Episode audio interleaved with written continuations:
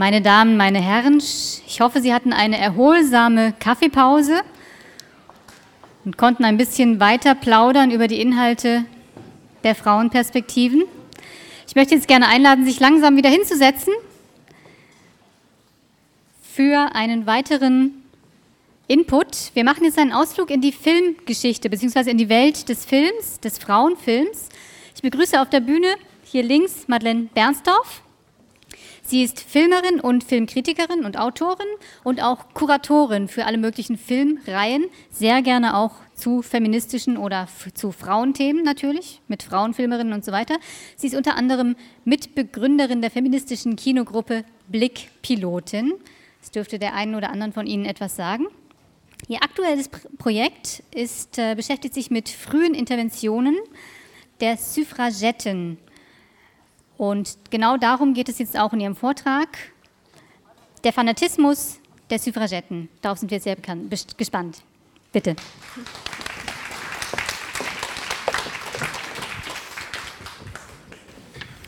So, ich habe ich hab noch nicht geprobt hier, meine Stimme, wie die sich anhört in diesem Saal. Es ist sehr warm hier oben. Ich werde wahrscheinlich langsam im Laufe des Vortrags etwas röter werden.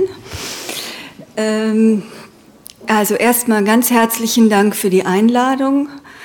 Äh, es ist mir eine große Ehre, hier zu sprechen. Ganz besonderen Dank an Frau Gebhardt für ihre sehr kundige und auch sehr genaue Auseinandersetzung und auch für die Gastfreundschaft. Ich finde es auch eine wunderbare, habe ich schon zu ihr persönlich gesagt, sage ich jetzt nochmal laut, ich finde es auch eine wunderbare Geste, dass man einfach ein Straßenbahnticket bekommt am Hotel.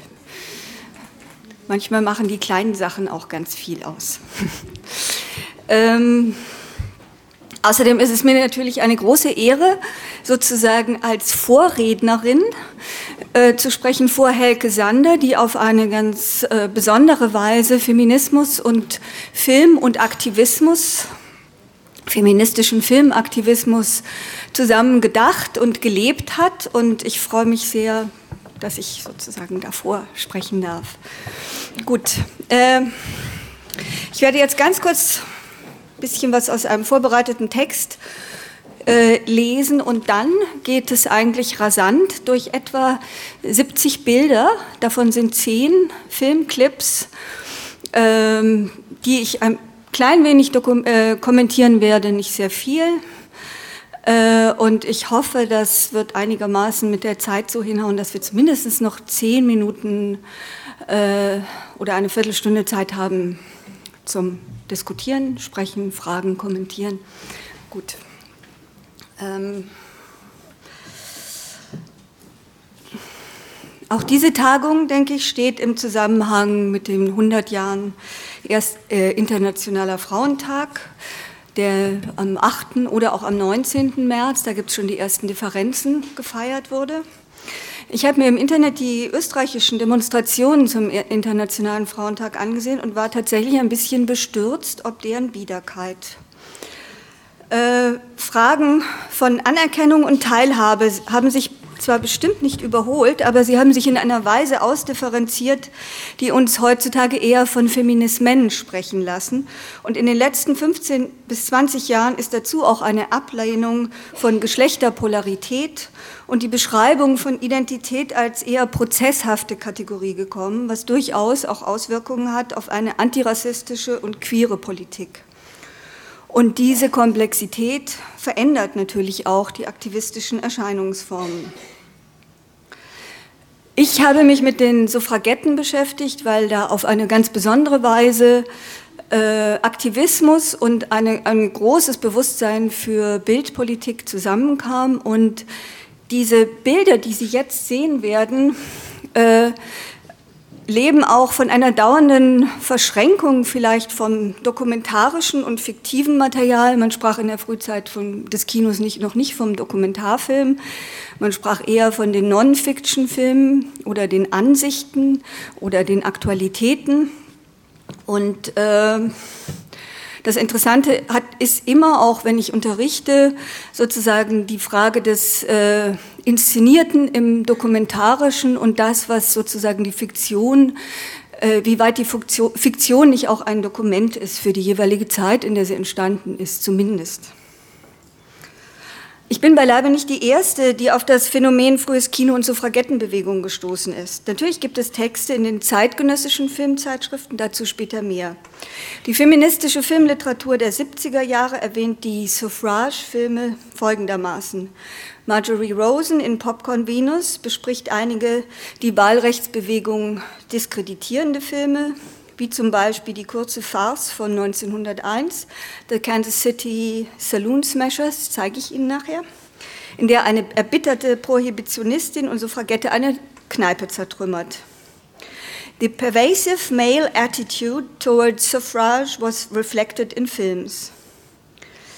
Gretchen Bataille in der Zeitschrift Women and Film 1972 schreibt den Suffragettenfilmen mit wenigen Ausnahmen stereotypisierende Funktionen zu. Allerdings bezieht sie sich weniger auf die Anschauung der Filme als auf zeitgenössische Filmbesprechungen. Kay Sloans 1988 erschienenes Buch The Loud Silence, The Origins of the Social Problem Film, handelt von der Repräsentation politischer und sozialer Konflikte im frühen amerikanischen Kino und widmet ein zentrales Kapitel den Suffragettenfilmen. Ein weiteres Buch, was ich gerade eben gefunden habe, ist äh, 1988 erschienen, ähm, was mir gerade erst, äh, was ich gerade erst in einer Bibliothek gefunden habe, äh, heißt The Spectacle of Women. Imagery of the Suffrage Campaign 1907 to 1914 bei, äh, von Lisa Tickner, die sich auf eine sehr kluge und differenzierte Weise mit der Bildproduktion gegen die Suffragetten, aber auch mit deren eigenen künstlerischen und propagandistischen Strategien auseinandersetzt. Ähm, ich bin hierher eingeladen aufgrund eines Programms, was ich mit meiner Kollegin Marianne Lewinsky zusammen im September letzten Jahres im Zeughauskino des Deutschen Historischen Museums organisiert habe. Das waren fünf Tage Filme. Ich habe ein paar von den Programmen mitgebracht. Sie können mir die nachher aus den Händen reißen, aber ich habe nur fünf Stück.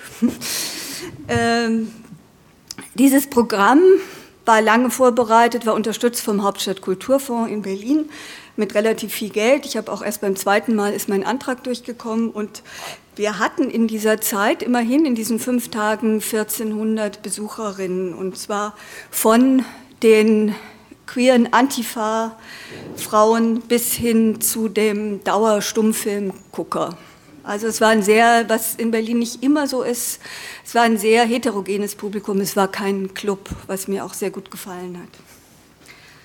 Ähm, zum Beispiel ein Programm sah so aus, Militanzen, da haben wir versucht äh, herauszufinden, wie sozusagen die Militanz der, dieser frühen Frauenbewegung dargestellt wurde, sichtbar wurde und wie diese Militanz aber dann auch von vielen der englischen Frauenbewegung dann in eine große Kriegsbejahung überging, sobald der Erste Weltkrieg anfing. Also äh, uns war immer auch bei diesem Programm äh, wichtig, eine Ambivalenzen darzustellen und äh, sozusagen die Ränder, die Abgründe mitzudenken. Ein wichtiger, ganz, ganz wichtiges Thema war auch, äh, wie sozusagen in dieser Zeit es ganz viele Filme gab, die eine Komplizenschaft mit dem Dienstmädchen im Publikum äh, eingingen. Und das haben wir sozusagen auch gelesen als äh, ein Konflikt vielleicht zu der Klassenperspektive der Suffragetten, die immerhin viele aus dem Bürgertum kamen. Gut, vielleicht einige von Ihnen haben das Wort Suffragette noch nie gehört. Genau, ach ja, hier. Hier ist der Hintergrund der Literatur, der mir wichtig war, der einmal schon erwähnte The Loud Silence von äh, Kay Sloan, dann ganz wichtig Heide Schlüppmann, Die Unheimlichkeit des Blicks, das Drama des frühen deutschen Kinos die sozusagen davon spricht, dass eben dieses frühe Kino wirklich eine Komplizenschaft hat mit den Frauen im Publikum. Also wir sprechen da von dem Kino vor dem Ersten Weltkrieg, äh, was bis 1907 auch eher auf den Rummelplätzen stattfand, auf der Kirmes und dann langsam mit der Installierung des Kinos als festere Kino, von den Ladenkinos dann bis zu den festeren Kinos ging. Dann ein wichtiges Buch ist Juliana Brunos Streetwalking on the Ruined Map, äh, die auf dem Hintergrund von Walter Benjamins Passagenwerk die Filmemacherin Elvira Notari in äh, Neapel und deren äh, Arbeit untersucht und dann ganz wichtig, dieses Jahr gestorben, Miriam Hansen, Babel and Babylon, Spectatorship in American Silent Film. Auch sie kommt eigentlich, genauso wie Heide Schlüppmann, äh, kommt aus dem, hat den Hintergrund der Frankfurter Schule. Gut, das sind vielleicht jetzt so ganz kurz die Themen, mit denen wir uns hier hauptsächlich über Bilder beschäftigen werden. Ähm, Wahrscheinlich ist allen von Ihnen einigermaßen bekannt, wann hier die Frauen das Wahlrecht bekamen. Aber wie man sieht, die Schweiz ganz vorne an der Bewegung. Gut, und jetzt, weil ich ja schon mal von Militanz gesprochen habe, jetzt ich, habe ich Ihnen äh, mal zusammengeschrieben, was die Aktionsformen der englischen Suffragetten so waren. Ah, ja, nein. Ich habe hier noch ein äh, wunderbares Bild, damit wir mal äh, sehen, wie man sich das so ein bisschen vorstellen kann. Ich habe relativ viele, das macht großen Spaß, wenn Sie, äh, ich habe relativ viele Bilder bei eBay gefunden und habe dann zum Teil diese Copyright-Stempelmarke mit Photoshop herausradiert aber das heißt, dass ich natürlich zum Beispiel bei Ihnen diesem Bild, die Angaben sind da eben nicht wissenschaftlich, ich kann Ihnen bei diesem Bild wirklich nicht genau sagen, wer das ist. Äh, aber ich finde, es ist, auch sehr weit vorne, fashionmäßig unter anderem. Ja, das waren die Scherpen, Votes for Women Scherpen. Gut, und jetzt, das ist das, was ich Ihnen eigentlich zeigen wollte. Äh, lesen Sie selbst, ich lese es jetzt nicht vor. Ist das groß genug? Ja. Das sind die verschiedenen Aktionsformen der Suffragetten.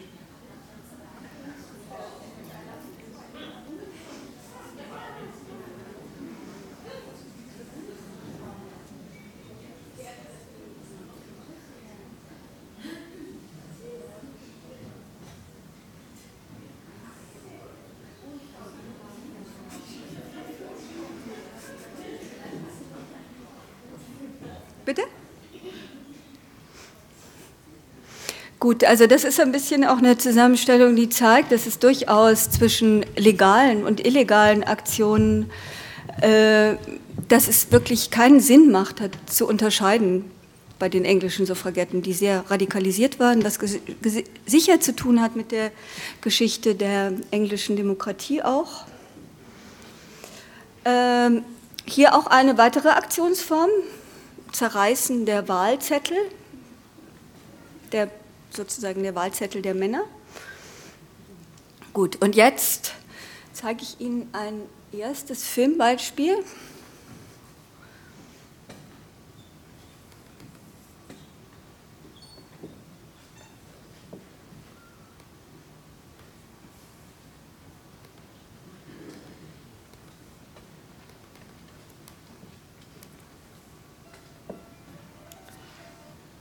Ich hätte noch ein bisschen ich hätte sogar auch noch ein bisschen Ton. Vielleicht könnte ich noch einen Tonstecker bekommen, dann können wir die auch mit Musik hören.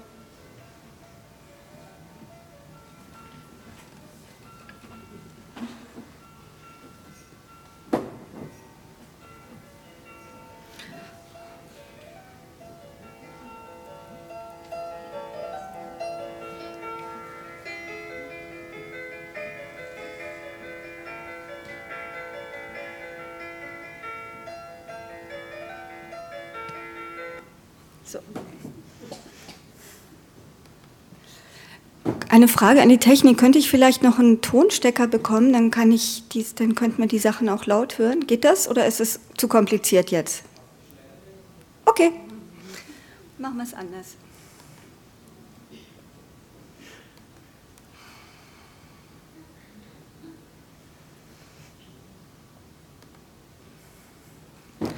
Gut, ich sagte, die Verschränkung von Fiction und Non-Fiction-Material, das war ein Non-Fiction-Film, eine Art Wochenschau äh, vom 8. Oktober 1909. Und jetzt äh, der vorhin schon erwähnte Kansas City Saloon Smashers Film, eine Inszenierung aus dem Jahr 1901.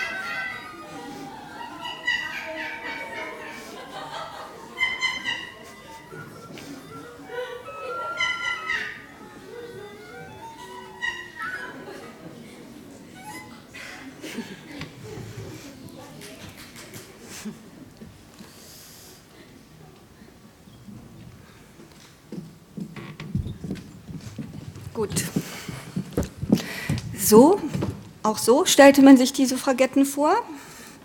Sozusagen äh, die sehr verhärmte, äh, schmallippige und vielleicht links unten sogar mit ein bisschen Damenbart. Ähm, es gab natürlich auch viele Frauen, die gegen das Wahlrecht waren für die Frauen. Ähm, die Karikaturen äh, sind vielfältig.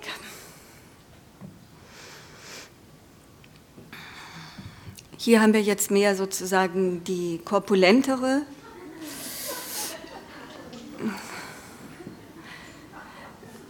die ihren Kuchen im Ofen vergessen hat.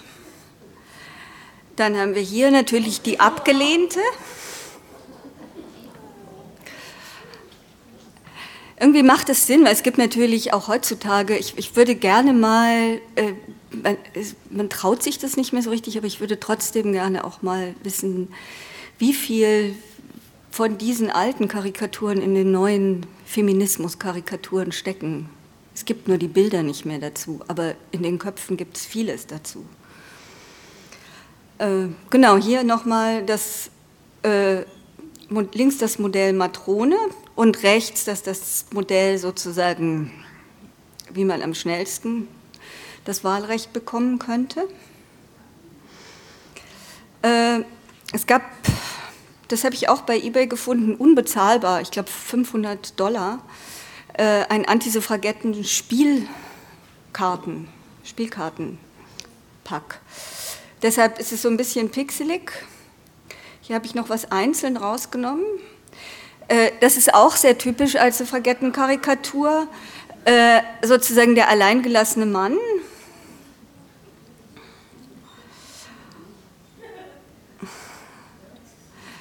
Auch hier. Und diese Bilder haben wir natürlich auch in den Filmen. Ein Film USA 1913, Pickpocket. Hier, da ist es auch nochmal aus Pickpocket. Das ist die wunderbare Schauspielerin Flora Finch, äh, die da die Suffragette spielt und dann auch dafür bestraft wird. Äh, dann hier, den Film gibt es nicht mehr, aber das ist äh, aus einer zeitgenössischen Zeitschrift. Auch hier eher so dieses hagere Modell, When Women Go on the Warpath. Dann hier auch Charlie Chaplin hat eine Suffragette gespielt, 1914. Äh, was interessant ist, dass er sozusagen in dieser, diese zwei Bilder sind aus einer Szene, wo er sich immer wieder vor die Kamera stellt. Und das ist natürlich auch ein Hinweis wie auf, die, auf das Medienbewusstsein, karikiert dann von Chaplin in Richtung Mediengeilheit. Und aus diesem Film kann ich Ihnen jetzt auch einen Ausschnitt zeigen.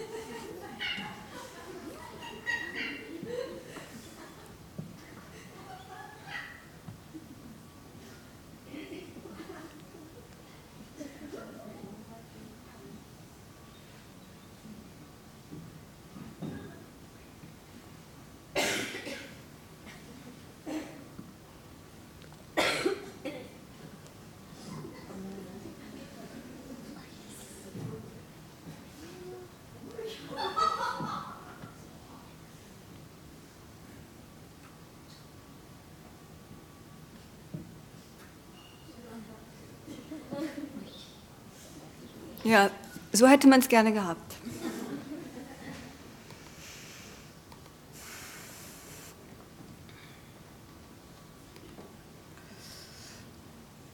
Ähm, auch Georges Méliès äh, hat, einen, hat einen Film gemacht, die Entdeckung des Nordpols und hat da, das ist erst vor, naja, inzwischen etwa acht Jahren äh, wiedergefunden worden, gibt es da eben auch Suffragetten, die gerne mitmachen würden an dieser Nordpolfahrt. Äh, es gibt dann einen Kongress, wo sich alle treffen, alle wichtigen Männer, und da kommen eben auch die Suffragetten und möchten eben auch zum Nordpol. Soll ich das übersetzen? Nee, brauche ich nicht, oder? Sie sind hier so nah an Frankreich.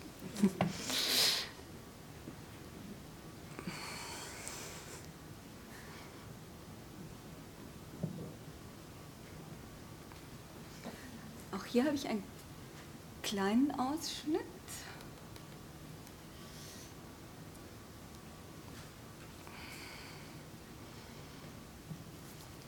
Das ist aus dem Filmarchiv Austria, die haben es ein bisschen falsch abgekascht.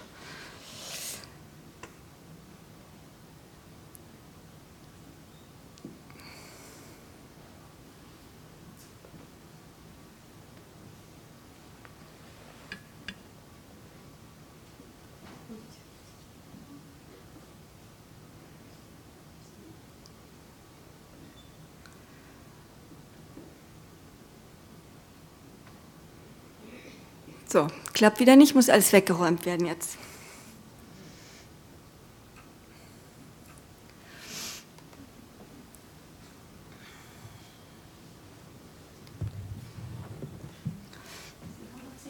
Mhm. Genau, hier auch nochmal ein Zwischentitel aus, der, aus dem Méliès-Film. Äh, das insinuiert natürlich irgendwie, ist auf der die ernste Arbeit wird wieder mal gestört von den Frauen. Äh, am Schluss sieht es dann so aus, dass die Anführerin der Suffragetten abstürzt und dann explodiert. Äh, aus einer Zeitschrift, die Suffragist, einer englischen Zeitschrift, da gibt es sozusagen den, den, den Pun, Going to the Polls and Going to the Pole.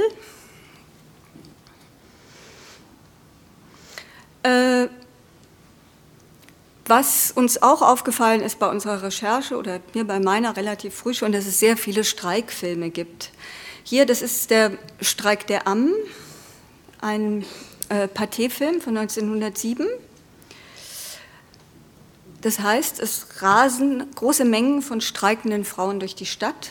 Oft sind es Männer, die als Frauen verkleidet sind. Das hat was mit der Konvention des frühen Kinos zu tun, dass äh, Szenen, die, wo es viel um viele Stunts ging, dass da auch äh, oft, dass die oft von Männern gespielt wurden. Und am Schluss kommt es dann auch noch äh, zur Gründung eines Syndikats der Wickelkinder.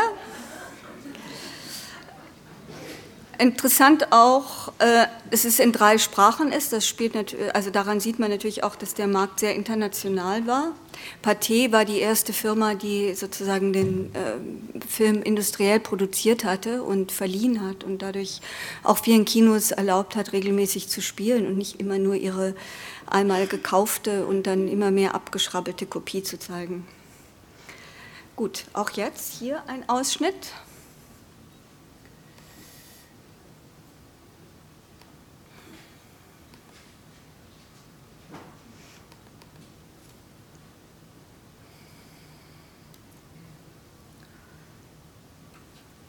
Ein weiterer Streikfilm, Grève des Bonnes, auch von der Streik der Dienstmädchen, manchmal auch genannt der Streik der Küchenmädchen.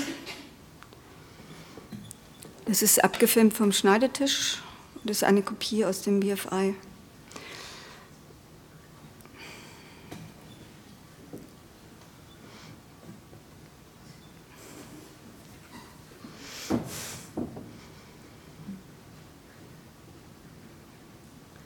Also man muss sich das ja auch vorstellen. In Deutschland gab es zum Beispiel Vereinsverbot für Frauen. Was heißt das, solche Filme in der Zeit zu sehen?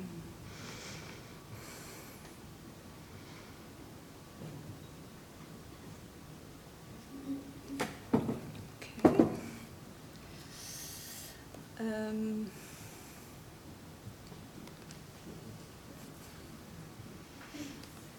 Ein weiterer Film, A Lively Affair, hier sehen Sie Preparations for a Suffragette Club Meeting. Dann kommt da ein Polizeispitzel, der wird dann von den Frauen behandelt auf dem Tisch. Äh, und dann kommt aber äh, natürlich kommen dann viel mehr Polizisten und die schaffen es dann, die Frauen ins Gefängnis zu stecken und so ist dann das fröhliche Ende. in Pickpocket, auch da, die Flora Finch, vorhin schon erwähnt, kommt ins Gefängnis. Und äh, das könnte man auch wirklich als eine Hysteriedarstellung klassifizieren. Ähm, Asta Nielsen spielt 1913 die Suffragette.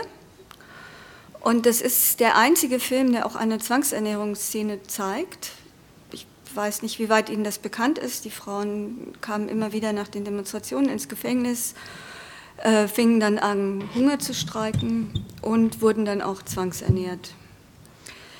Hier unten zwei Postkarten, die eine ohne Datum, die sozusagen ver äh, vergleicht, wie es äh, männlichen und weiblichen politischen Gefangenen ging. Und äh, rechts eine Postkarte von 1910. Äh, hier auch nochmal zu dem Asta Nielsen-Film.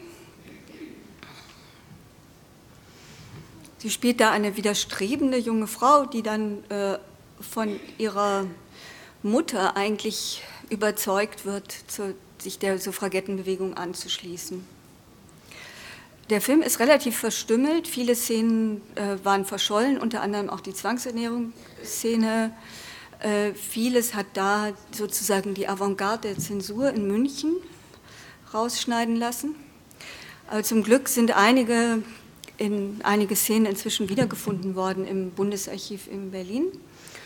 Und jetzt kommt der Ausschnitt.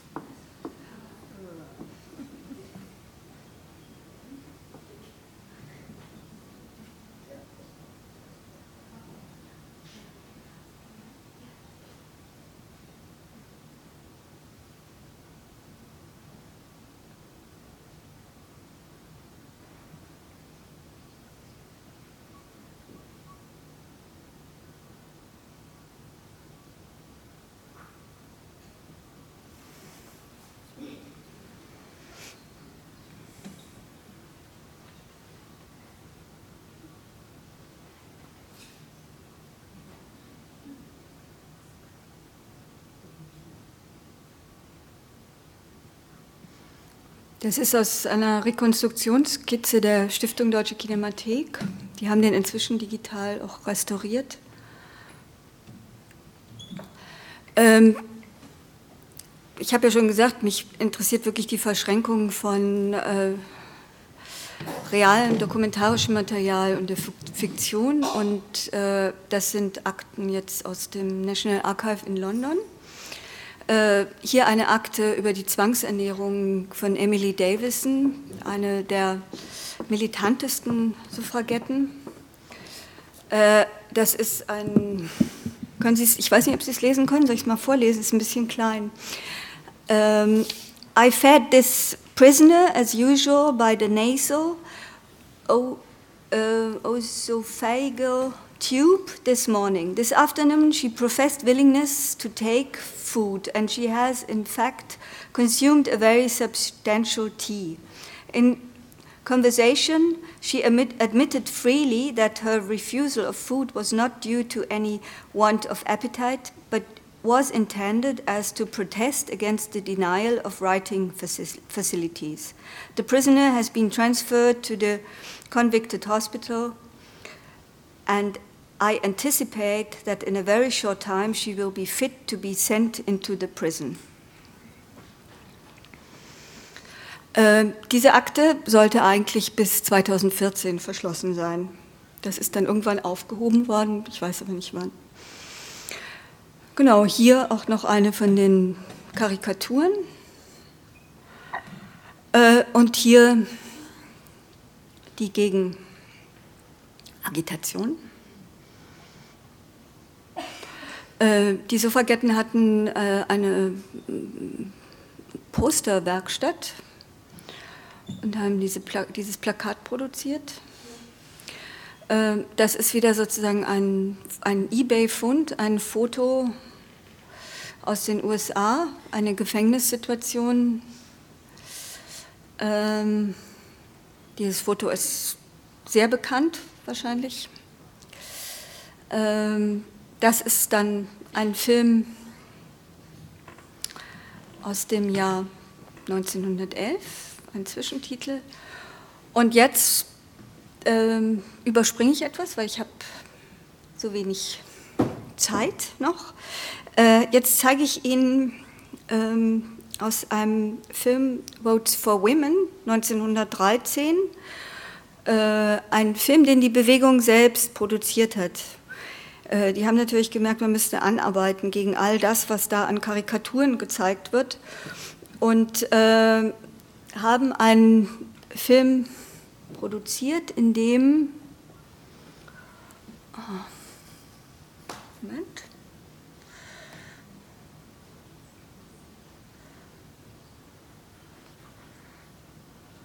Kleinen Moment, den muss ich jetzt suchen.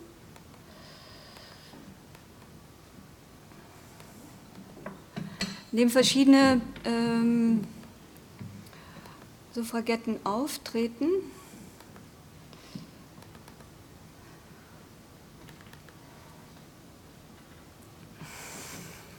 Das ist zwar von Edison produziert, ein Kinetophon, ähm, Kinetophon-Film, das heißt ein ganz frühes Ton, ein ganz frühes System, um Ton auch hörbar zu machen. Der Tonfilm ist nämlich doch nicht erst 1930 erfunden worden. Aber wie es so oft so ist der, mit der Überlieferung, leider ist das Tonmaterial verloren gegangen. Aber ich denke, es erzählt ganz viel über den Habitus und könnte das natürlich mit Lippenlesen rekonstruieren.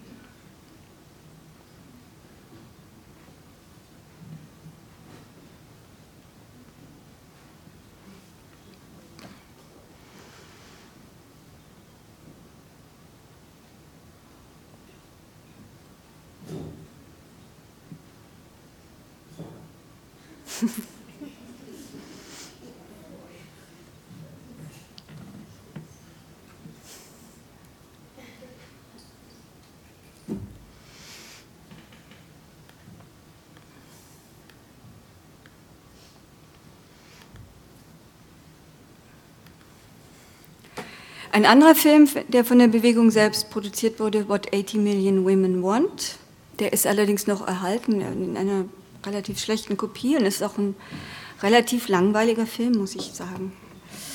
Ähm, ein wunderbarer Film, den Sie morgen im, in der Kinemathek sehen können, Robinette Nihilista. Robinette ist eine Autorin äh, und äh, bringt ein Theaterstück zu ihrem Agenten, der schickt ihr ein Telegramm und durch dieses, auf diesem Telegramm steht etwas Verwerfliches und man schickt ihr die Geheimpolizei äh, hinterher. Und das sind diese fabelhaften italienischen Geheimpolizisten, die mit einer wunderbaren Choreografie Robinette wieder äh, verfolgen. Äh, und am Schluss löst sich natürlich alles auf. In Wohlgefallen. Äh, die englische Polizei fing an, die, weil die Suffragetten sozusagen so Flashmob-artig immer wieder auftauchten und zum Beispiel die Privathäuser von Abgeordneten belästigten oder plötzlich Redenschwung.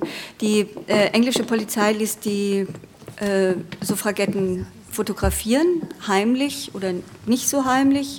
Das Bild unten rechts, äh, da wird, sie, äh, mit der Nummer 10, diese Frau wird eigentlich äh, gezwungen, von einem Polizeiarm äh, in die Kamera zu gucken.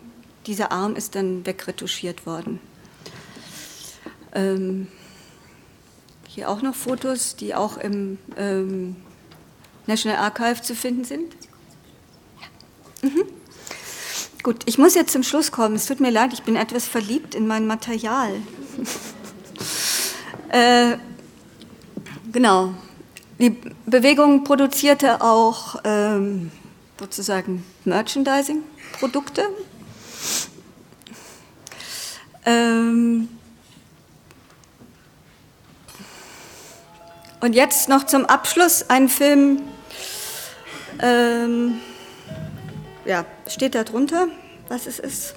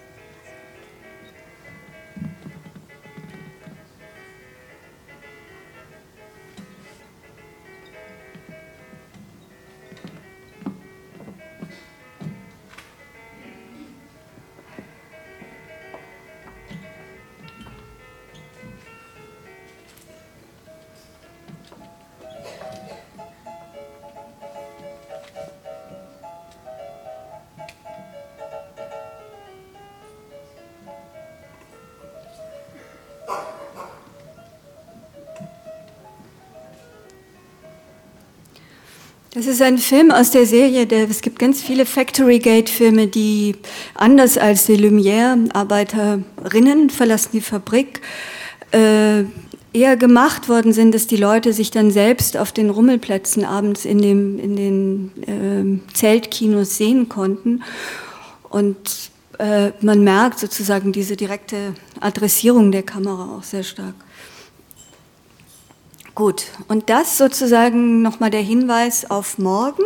Das lasse ich jetzt einfach stehen. Ich höre jetzt auf, äh, damit wir wenigstens ganz kurz noch Gelegenheit haben, äh, Fragen, Kommentare, äh, also Diskussion ist wahrscheinlich etwas übertrieben bei fünf Minuten, aber immerhin. Gut, ich danke Ihnen ganz herzlich für Ihre Aufmerksamkeit und lade Sie nochmal herzlich ein, morgen um 19 Uhr in die Kinemathek zu dem Kinoprogramm. Danke.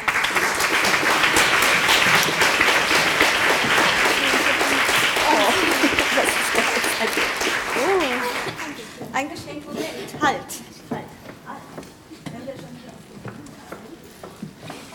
Hier auch ein kleines Dankeschön überreichen.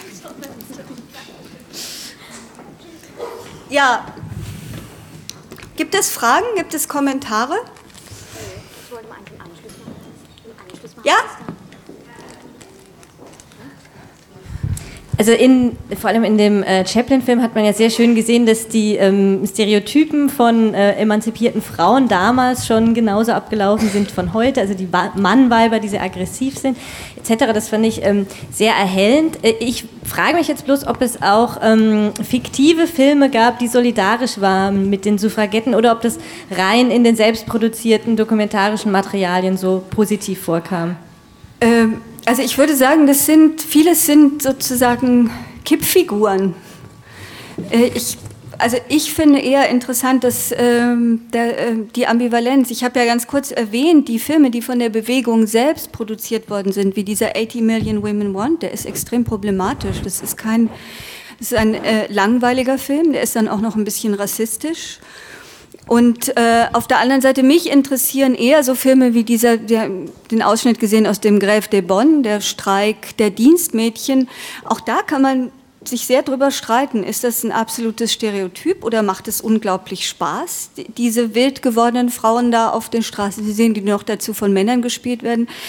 Äh, also ich glaube, so richtig auflösen kann man das nicht. Und ich finde, es wird da interessant, wo es ambivalent wird. Und natürlich schauen wir von heute auf, aus ganz anders darauf. Also ich kann Ihre Frage so eindeutig gar nicht beantworten. Äh, ich möchte aber trotzdem nochmal daran anschließen und äh, speziell, speziell auf den Film die äh, Suffragette, wo die äh, Zwangsernährung ja. gezeigt wird. Also und ähm, war das damals sehbar als irgendwie geschieht ihr Recht oder ist das nicht einfach das Zeigen dieser, äh, dieser Szene, ist das nicht schon eigentlich eine Parteinahme für die Suffragetten? Ich würde auch sagen, also in, wenn man den Film dann im Gesamt, den Gesamtplot sich anguckt, am Schluss sitzt sie da und ist gezähmt und äh, äh, äh, ist umgeben von einer Kinderschar und dankt ab den Suffragetten. Also wenn man sich sozusagen die Plotkonstruktion ansieht, äh, ist es sicher was anderes. Aber wenn man sich diese Szene anguckt, wie sie da sozusagen sich drin verhält und mit welchem triumphierenden Gesicht sie aus, aufsteht aus dieser Zwangsernährung und die nicht geklappt haben soll, laut Zwischentitel, dann denke ich, ist es was anderes, was da transportiert wird. Also ich finde das ähm, auch da nicht ganz eindeutig. So, tut mir leid, ich habe jetzt die unangenehme Aufg äh, Aufgabe an dieser Stelle, die Diskussion kurzfristig abzuwürgen. Sie haben nach dem nächsten Vortrag noch Gelegenheit, ein bisschen weiter zu fragen, aber wir sind schon wieder sehr, sehr verspätet und angesichts des vollen Programms müssen wir jetzt kurz mal eine Zäsur machen. Ja, aber was wäre auch ein Kongress ohne überzogene Zeit? Ja.